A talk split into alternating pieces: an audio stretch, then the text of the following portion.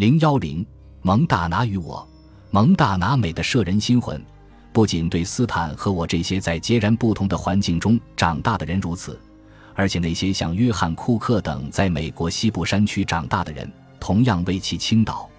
另外，像贺许基一家那样的蒙大拿本地人，也都选择了生于斯老于斯。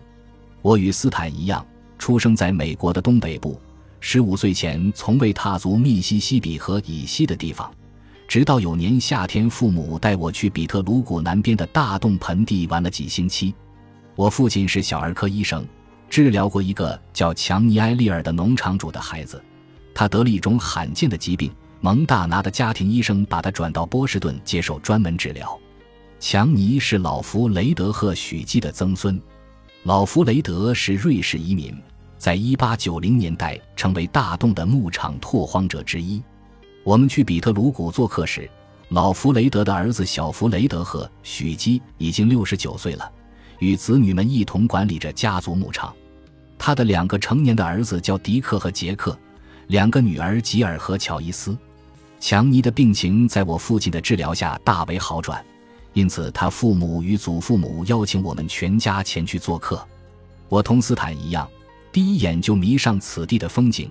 平坦宽阔的山谷上，绿草青翠如茵，溪流迤逦蜿蜒，四围是突兀耸起的群山，时有白雪点缀。蒙大拿自称为苍穹之乡，果然名副其实。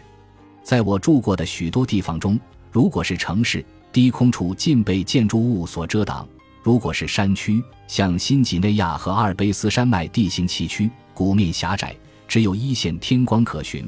要么如伊阿华州和内布拉斯加州的平原，虽有一望无际的蓝天白云，却因为地平线上不见绵延不断的青山怀抱，故少了几分动人姿色。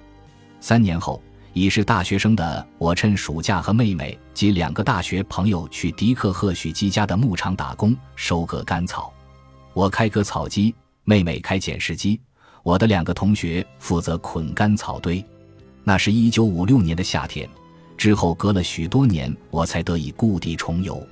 当中的那些个夏天，我去了其他一些风景秀美的地方，比如新几内亚和安第斯山脉。但我始终无法忘记蒙大拿和赫许基一家。一九九八年，我收到比特鲁谷一个叫泰勒野生动物保护区的私人非营利机构的邀请，这是带我两个双胞胎儿子去蒙大拿的好机会。他们与我初次造访该地的年纪差不了几岁。我还可以教他们用假银钓鳟鱼，他们喜欢上了钓鱼，其中一个现在正在学习成为钓鱼向导。再次回到蒙大拿，与我的牧场老板迪克和许基及他的兄弟姐妹重逢，他们都已经七八十岁，仍然全年劳作，就像我四十五年前看到他们那样。那次重聚后，我与妻子和儿子们每年必去蒙大拿，同我们的朋友一样。我们被那里令人神往的天空深深吸引，那方天空越来越吸引我。由于多年在别处生活，我来去蒙大拿几次以后，才习惯头顶的苍穹、环绕的群山以及平阔的山谷，才能真正欣赏辽阔，并将其纳入日常生活的景观之中，发现自己能融于其中，即便离开，也知道自己必将回来。洛杉矶是个便利的都市。适合我和家人全年在此工作、学习和生活，但蒙大拿的景致则要优美得多，而且正如斯坦所说的，能与人宁静的感觉。